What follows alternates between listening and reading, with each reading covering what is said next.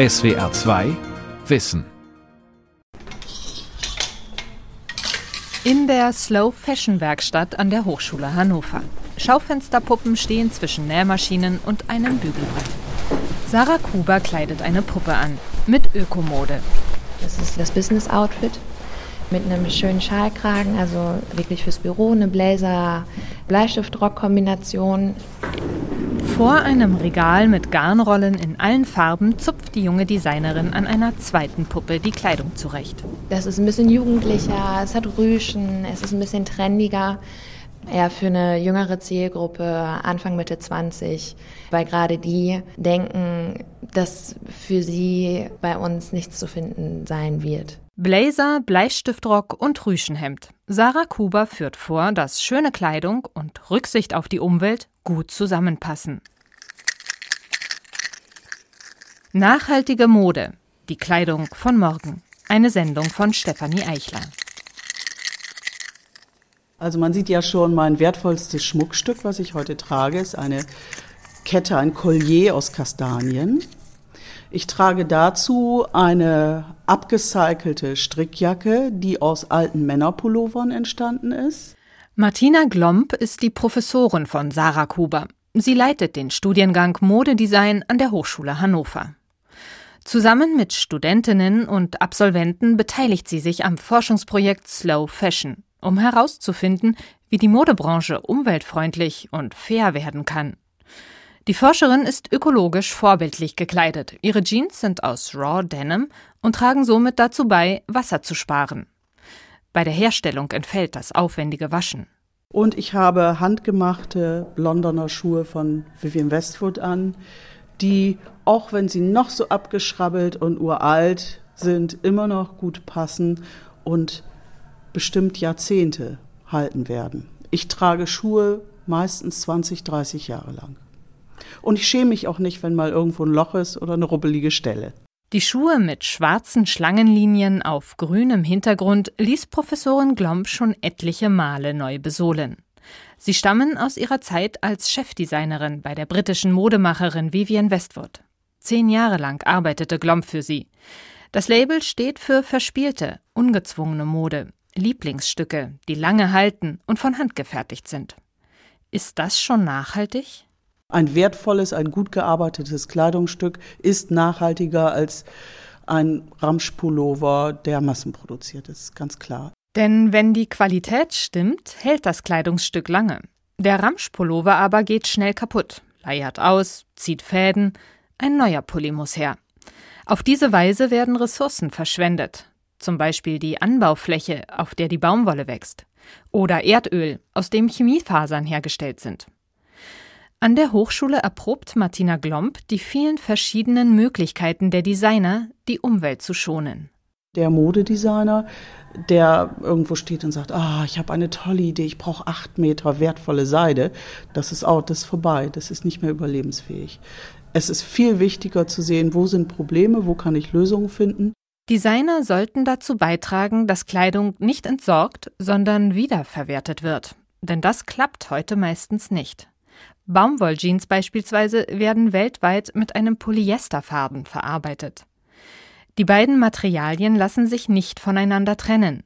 Wird die Baumwolle recycelt, enthält sie eine Fremdfaser, die sich nach dem Färben als andersfarbige Stelle bemerkbar macht. Der Modemarkt fragt solche Stoffe nicht nach. Ehemalige Lieblingshosen oder Jacken enden deshalb in vielen Fällen als Putzlappen oder Dämmmaterial für Autos. Das müsste nicht sein. Ein Designer kann Methoden erfinden, wo eben kein Reißverschluss aus Polyester knüppelhart an Baumwolle genäht ist, sondern andere Verschlussmöglichkeiten gefunden werden, sodass sich die Materialien oder Rohstoffe einfacher trennen lassen. Auch Gloms Studentin Sarah Kuba will Müll vermeiden. Mit ihrem Business-Outfit und dem Rüschenhemd ist ihr das gelungen. Diese Kleidung ist zwar nicht recycelt, aber beim Zuschnitt entsteht kein Abfall. Das ist beachtlich. Im Allgemeinen werden beim Zuschneiden von Kleidung rund 20 Prozent eines Stoffes weggeschnitten. Ich habe mich in meinem Bachelor sehr damit auseinandergesetzt, mich von den traditionellen Designstrategien zu lösen, weil es jährlich zu knapp 60 Millionen Quadratkilometern am Verschnitt kommt. alleine dadurch, dass wir Klamotten herstellen und ähm, das eine wahnsinnige Menge ist und wahnsinnig viel Energie, die quasi für die Katze ist. Die meisten Stoffreste werden nicht weiterverwertet. Sie sind zu klein oder ihre Form ist zu unregelmäßig. Oder es lohnt sich finanziell für die Unternehmen nicht. Eine gängige Lösung, um Verschnitt zu vermeiden, besteht darin, sich in Tücher zu kleiden. Dabei wird kein Stoff weggeschnitten, weil die ganze Stoffbahn verwendet wird. Ein Schlitz für den Kopf und fertig ist der Poncho oder die Kutte. Allerdings ist das keine Kleidung, die die Mehrzahl der Menschen täglich anziehen möchte. Ganz anders die Mode von Sarah Kuba. Die junge Frau räumt mit dem Vorbehalt auf, Ökokleidung sei nicht modisch. Sie hat ein weiteres Modell herangerollt. Die Puppe trägt einen knielangen, eleganten Mantel aus Schurwolle. Meine komplette Kollektion ist eine Zero Waste Kollektion, also alle Kleidungsstücke, die wir hier sehen können, sind ohne Verschnitt entstanden. Sie unterscheiden sich nicht großartig von Kleidungsstücken, die konventionell hergestellt werden, worauf ich halt einen sehr, sehr großen Fokus gelegt habe, damit die Kleidung auch wirklich an den Konsumenten auch rankommt. Sarah Kuber puzzelt auf der Stoffbahn die einzelnen Schnittteile gekonnt ineinander, anstatt sie nur nebeneinander zu legen. Das könnten auch die Designer für die großen Modehäuser so machen. Kuba träumt davon, dass die Zero-Waste-Technik in der Textilindustrie Standard wird. Sie hat vor, ihr Schnittsystem weiterzuentwickeln, um die Null-Abfall-Mode auch am Computer zu entwerfen. Ich habe tatsächlich sehr, sehr experimentell gearbeitet und habe mittlerweile aber allgemeingültige Version und Konstruktionen gefunden, die sich auf jede Stoffbreite gradieren lassen. Und das Ganze möchte ich irgendwann dazu entwickeln, dass wir quasi das herkömmliche Schnittsystem, das wir haben, mit dem wir hier auch in der Uni arbeiten können, im CAD-Programm, dass wir das Ganze auch in der Zero-Waste-Technik haben werden. In der Fußgängerzone einer x-beliebigen Innenstadt. Geschäfte wie H&M, C&A, Zara und Mango stehen dicht an dicht.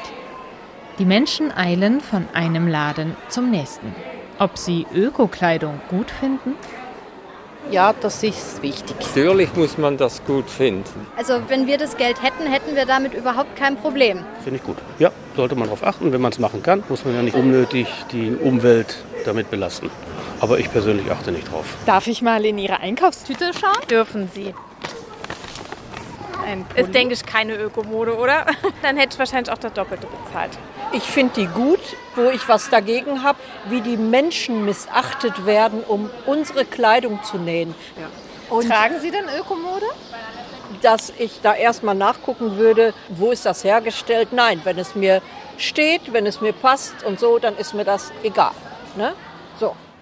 Umfragen, die die Slow Fashion Forscher vor drei Jahren durchgeführt haben, haben ergeben, rund die Hälfte der Konsumenten findet umweltfreundliche und faire Kleidung gut, aber kauft sie nicht. Ein Grund dafür? Kleidung wird häufig beim Bummeln durch die Stadt spontan erworben.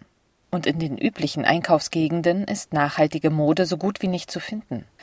Dort wird meist billig produzierte Massenware aus China, der Türkei oder Bangladesch verkauft. Doch durch Fridays for Future hat sich in den vergangenen Monaten das Bewusstsein für mehr Umweltschutz geschärft. Viele Menschen entscheiden sich dafür, auf neue Kleidung zu verzichten oder auf Nachhaltigkeit zu achten. Auf Öko-Label wie Gods, IVN Best und Made in Green oder auf den grünen Knopf, den die Bundesregierung im September 2019 eingeführt hat. Sie alle garantieren Nachhaltigkeit entlang der gesamten Wertschöpfungskette, vom Anbau der Faser auf dem Feld bis zum Verkauf des fertigen Kleidungsstücks im Laden. Eine langgestreckte Werkhalle, das Dach aus Glas. In einem abgetrennten Bereich stehen computergesteuerte Maschinen zum Weben und Flechten, Nähen und Stricken. Hier entwickelt Holger Zebulla Ökosocken. Der Professor für Textilmaschinen und Verfahrensentwicklung an der TU Chemnitz will beweisen, dass nachhaltige Kleidung nicht mehr Geld kosten muss. Ganz im Gegenteil. Mit Cebullas Ökosocken kann der Verbraucher Geld sparen. Wenn wir uns heute einen Socken kaufen, dann ist es meist die günstigste Faser drin, die kürzeste Faser mit der geringsten Lebensdauer. Das ist einfach so. In der textilen Kette ist das praktisch das Abfallprodukt hinten raus oder das günstigste Produkt. Und damit haben wir automatisch im Fersenbereich, in allen Scheuernbereichen haben wir Schwachstellen drin. Alle kennen das. Baumwollsocken gehen schnell kaputt. An den Zehen, den Ballen und den Fersen entstehen Löcher. Die Verbraucher schmeißen die Socken weg und kaufen neue. Dabei könnte man mit einer einfachen Methode Strümpfe so fertigen, dass sie lange halten. Holger Zebulle und sein Kollege Andreas Degen stricken einen Baumwollsocken. An den empfindlichen Stellen verstärken sie den Strumpf mit Hanf. In das Klemmbrett einer Strickmaschine, die aussieht wie eine Wäschemangel, sind ein weißer und ein roter Faden eingespannt. Der weiße aus Hanf, der rote aus Baumwolle. 50-50 habe ich das hier gehabt. Etwa ich hatte ja zwei Versuche gemacht jetzt bei dem, da gab es auch noch 70-30. Ich hatte also auch, auch zwei Drittel Hanf eingesetzt in, in, in einen Baumwollfaden und das lief aber dann nicht ganz so gut. Im Strickprogramm hat Degen festgelegt, dass der Socken aus Baumwolle gestrickt wird, weil sie sich auf der Haut schön weich anfühlt. An den Stellen, die schnell verschleißen, also an Ferse und Ballen, wird Hanfgarn dazu gestrickt, da es haltbarer ist. An diesen Stellen zieht die Maschine aus dem Klemmbrett zwei Fäden ein. Degen überprüft, ob die Fäden optimal gespannt sind und das Garn gut läuft. Er hat bereits verschiedene Mischungsverhältnisse getestet. Wenn der Hanfanteil überwog, überzeugten die Laufeigenschaften nicht. Die Maschine konnte nicht reibungslos arbeiten, weil die Fäden rissen. Ist schon ein bisschen grenzwertig gewesen und da bin ich erstmal etwas zurückgegangen, aber ich sage nicht, dass das nicht geht. Also das kriegen wir auch hin. Wir kriegen alles hin.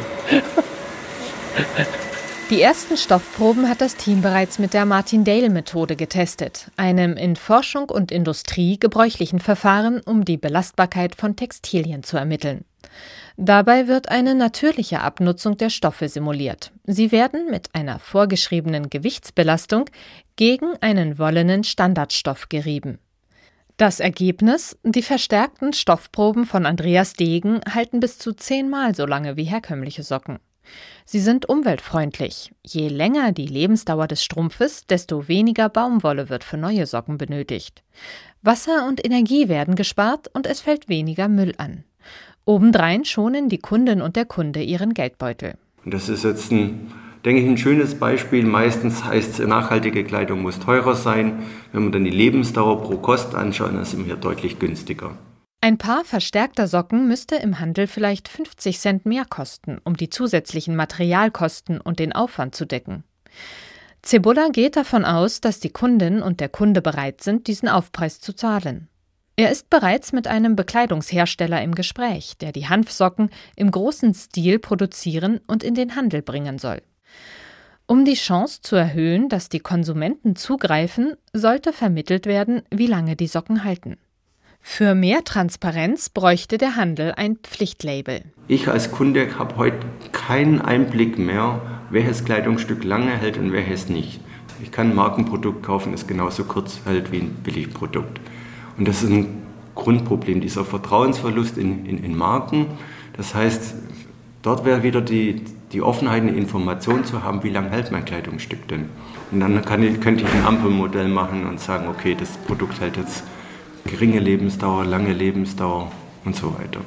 Holger Zebulla und seine Kollegen haben in Chemnitz die Sustainable Textile School ins Leben gerufen.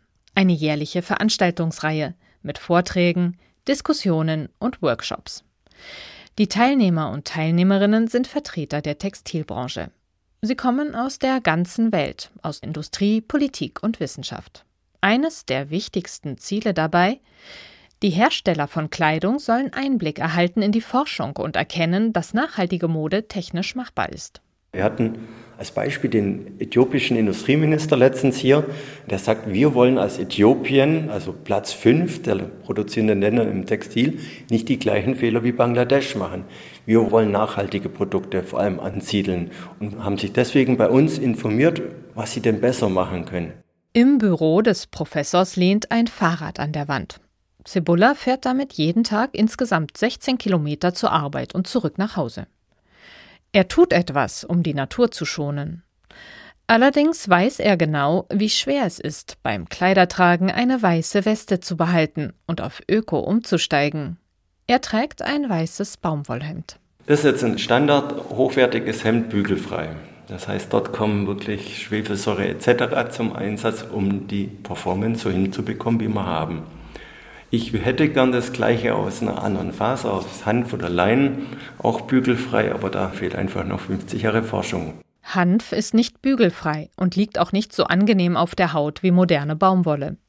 Die Pflanze wächst in Äquatornähe in Indien, China, den USA und vielen Ländern Afrikas. Eigentlich müssen wir zwingend weg von der Baumwolle. Die Baumwolle ist an sich ist zwar eine natürliche Faser, aber nicht zwingend eine nachhaltige Faser. Baumwolle wächst nur in diesem Baumwollgürtel. Diese Flächen, die fehlen natürlich für Nahrungsmittel auf der einen Seite und es braucht viel zu viel Wasser und speziell in den Regionen, wo wir eh kein Wasser haben oder zu wenig Wasser haben. Und das ist das Problem der Baumwolle. Trotzdem ist Baumwolle das beliebteste Material, weil sich die Faser so angenehm anfühlt und praktisch ist bügel- oder knitterfrei. Umfragen haben ergeben, dass das für drei Viertel der Bundesbürger die wichtigsten Kaufkriterien sind. Ökohemden aus Hanf können da nicht mithalten, auch wenn Hanfhemden viel nachhaltiger sind. Vorteil jetzt von diesem, gerade von einem Hanf, ist, das wächst wie Unkraut. Man braucht keinen Pestizideinsatz und nichts. Das ist einer der pflegeleichtesten Fasern, die wächst fast weltweit.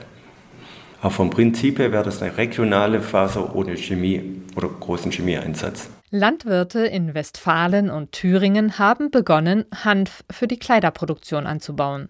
Doch damit Mode aus Hanf mehr Käuferinnen und Käufer findet, ist noch viel Forschung nötig. In China und den USA arbeiten Wissenschaftler daran. Sehr groß oben leider. An sich hat es halt finde ich, so hat es einen schönen taillierten Schnitt, aber es ist tatsächlich, der obere Part hängt sehr doll an mir runter. Ich glaube, das ist einfach wirklich zu groß.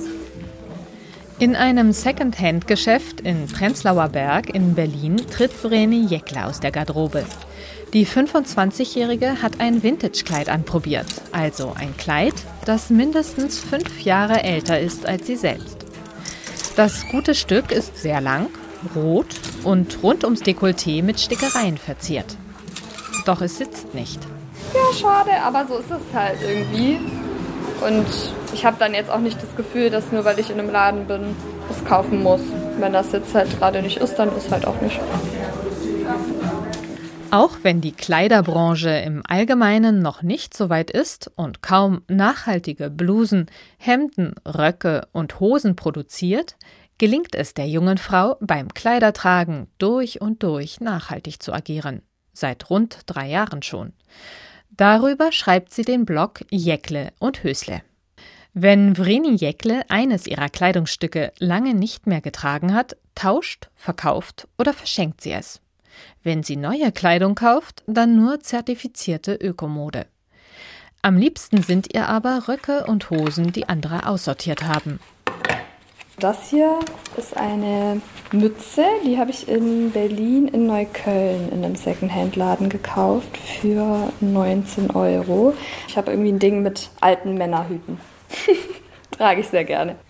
Aus ihrem Kleiderschrank in einem WG-Zimmer hat Vreni Jäckle eine dunkelblaue Portiersmütze mit goldenen Kordeln und Stickereien hervorgeholt die sind gerade wieder Trend. Letztens hat auch irgendjemand zu mir gesagt, ja Vreni, du bist irgendwie immer so voll up-to-date mit deiner Kleidung und ich finde es halt immer ganz lustig, weil das sind halt voll die alten Sachen meistens. Vreni Jäckle streicht vorsichtig über eine Jacke. Man spürt, dass sie an ihrer Kleidung hängt. Sie pflegt sie, bessert kaputte Stellen aus und wäscht ihre Mützen und Jacken so wie auf der Waschanleitung vermerkt. Im Zweifelsfall lässt sie die Vintage-Mode reinigen. Die habe ich letztes Jahr gekauft für so 34 Euro. Und das ist so ein alter Vintage Blazer von Escada aus grünem Samt, auch mit ganz viel Stickereien. Ich freue mich immer sehr, wenn ich sowas finde. Gerade bei dem jetzt auch, hat er ein total schönes Innenfutter, ist halt voll gut genäht. Das ist halt auch ein Ding, das hält nochmal 20, 30 Jahre locker. Man braucht auch manchmal einfach wirklich nicht diese neuen Sachen, weil ähm, es Vintage so schöne Sachen gibt. 100 Milliarden neue Kleidungsstücke überschwemmen jährlich den globalen Markt. Denn bisher gilt, gekauft wird, was billig ist. Die Chefs der großen Bekleidungskonzerne verdienen gut daran. Laut der Umweltschutzorganisation Greenpeace spielt die Branche jährlich 1,3 Billionen US-Dollar ein. Karl Johann Persson, der Kopf von H&M, und Amancio Ortega, der Gründer von Zara, gehören zu den reichsten Menschen der Welt.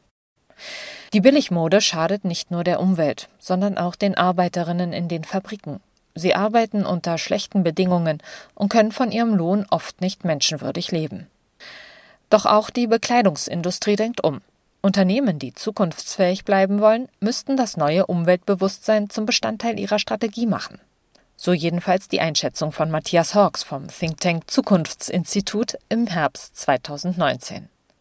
Abgesehen davon kann Mode nur nachhaltig werden, wenn Konsumenten ihren Verbrauch reduzieren. Wir wollen den Durchsatz von Kleidung verlangsamen und verringern. Das klingt ein bisschen altmodisch, aber natürlich gehört dazu auch, ich muss da meine Freundin und Chefin Vivian Westwood zitieren, die richtige Wahl zu treffen. Buy less, choose well, sagt Vivian Westwood, und das kann man nur empfehlen. Wenige Stücke, die toll sind. Martina Glomb. Für die Professorin mit der Kastanienkette steht fest, dass die Konsumenten anders mit Mode umgehen müssen. Der Prozess in einen Laden zu gehen und sich für fünf Euro was zu kaufen, ist ein Abenteuer und Erlebnis geworden. Und wir wollen das Abenteuer und das Erlebnis wieder in die Kleidung bringen, in die Mode, dass es Spaß macht, sich anzuziehen. Auch mal mit was Altem und Ungewöhnlichem zu kombinieren und nicht einfach nur in die Innenstadt zu gehen und für fünf Euro ein T-Shirt zu holen. Da holt man sich doch lieber ein Eis. Die Wissenschaftlerin hat herausgefunden, dass es mit bestimmten Geschäftsmodellen möglich ist, Menschen dazu zu motivieren, ihre alten, kaputten Kleidungsstücke zu reparieren. Solch ein Geschäft hat Julia Eschment gegründet, eine ehemalige Studentin von Martina Glomb. Ich habe mich selbstständig gemacht mit einer Freundin, die auch hier studiert hat. Und wir haben eine so hippige Änderungsschneiderei aufgemacht mit Massanfertigung, wo die Entwürfe dazu dienen, die Leute ins Geschäft anzulocken, zu zeigen, das geht mit, mit alten Hosen, könnt ihr das und das machen. Ein paar alte Hosen hat Julia Eschment in die Hochschule Hannover mitgebracht. Bei einer Jeans sind die abgewetzten Partien ersetzt. In kunstvoller Patchwork-Manier. Wir bieten auch Workshops an, dass sie auch die Kleidungsstücke neu überdenken, die sie dann im Schrank hängen lassen und nicht mehr tragen, weil sie nicht mehr passen oder altmodisch aussehen. Die Kundinnen geben auch ihre alte, kaputte Lieblingskleidung bei Julia Eschmidt ab. Die Designerin arbeitet die Stücke so auf, dass sie noch lange halten. Letzte Woche hatten wir einen Pullover, der die Böhnchen sehr ausgefranst hatte und dann haben wir uns mit der Person unterhalten darüber, was sie so gerne hätte und haben das einfach neu gemacht und dann sagte die Frau mit dem Pullover, sagte sie dann, oh, das war früher ein Männerpullover, ich liebte den, aber jetzt sieht er noch mehr wie Frauenpullover aus, oh, wie schön und war ganz glücklich. Auch in anderen Städten, vor allem in Berlin, gründen sich zunehmend kleine Textilunternehmen. Ein großer Schritt in die richtige Richtung, damit der Markt an Ökomode wächst. Denn Kleidung made in Germany ist schon deshalb nachhaltig, weil die Umwelt- und Sozialstandards hierzulande hoch sind.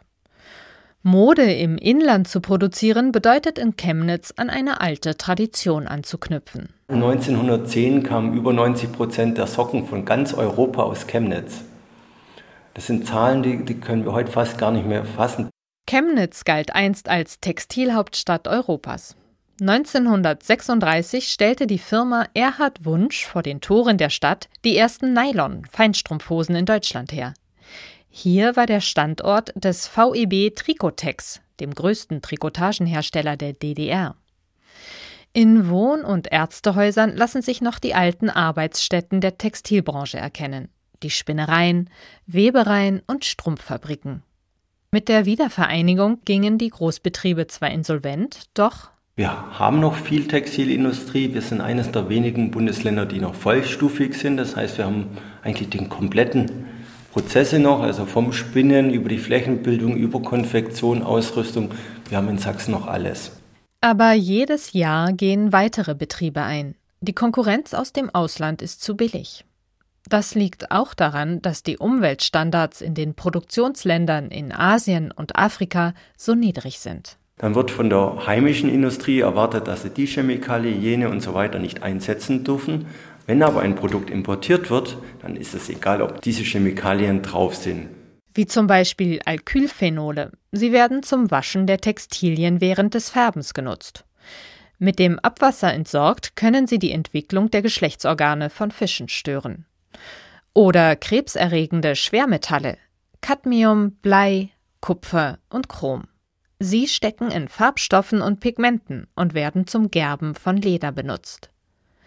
Weitere Gifte wie chlorierte Lösungsmittel können das zentrale Nervensystem schädigen, sowie Leber und Nieren. Die Leidtragenden sind die Konsumenten und vor allem die Arbeiter und Arbeiterinnen in den Textilfabriken. Sie müssen die giftigen Stoffe anwenden. Die niedrigen Umweltstandards in den Produktionsländern machen darüber hinaus der heimischen Textilindustrie zu schaffen. Da würde ich mir wünschen, dass die Politik endlich mal durchsetzt, dass diese Dinge dann auch nicht importiert werden dürfen, weil dann hätte auch die heimische Industrie in manchem wirklich wieder einen Wettbewerbsausgleich ja, oder kein Nachteil einfach mehr. Das ist aus meiner Sicht wirklich überfällig. Greenpeace macht Druck und leistet einen wichtigen Beitrag, damit die Modebranche nachhaltiger wird.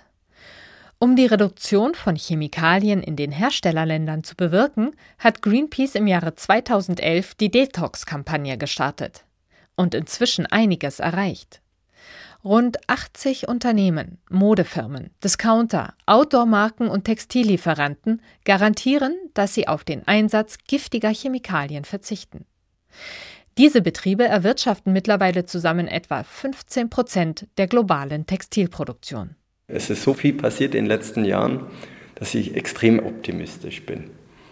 Ich denke, es findet weltweit ein Umdenken statt, aber es sind alle aufgefordert, von der Politik über Industrie bis zum Endkonsumenten dort, dort mehr zu machen. Bescheid Sie mal wieder ein. In der Werkhalle an der TU Chemnitz experimentiert Andreas Degen mit umweltfreundlichen Materialien, wie Seacell, einem Garn aus Algen und Zellulose. Ein kompostierbares Material. Es läuft sehr gut bin da überrascht, da gibt es überhaupt keine Probleme und wir haben eine ganze Reihe von verschiedenen Mustern erstmal ausprobiert, die habe ich hier als Probe gestrickt und man kann doch nicht sagen, ich mache das schon, äh, was weiß ich, jetzt 35 Jahre lang und deshalb habe ich mal jetzt ein Wissen erreicht, dass ich sagen kann, ich weiß alles. Nee, das ist nicht so. Ich lerne jeden Tag wirklich Neues dazu. Die Forscher engagieren sich, damit der Markt für Ökokleidung wächst. Doch bis die Branche soweit ist und nachhaltige Mode Standard sein wird, bleibt es jedem Einzelnen überlassen, bei der Kleiderwahl die richtige Entscheidung zu treffen. Die Welt verstehen. Jeden Tag. SWR2 Wissen. Manuskripte und weiterführende Informationen zu unserem Podcast und den einzelnen Folgen gibt es unter swr2wissen.de.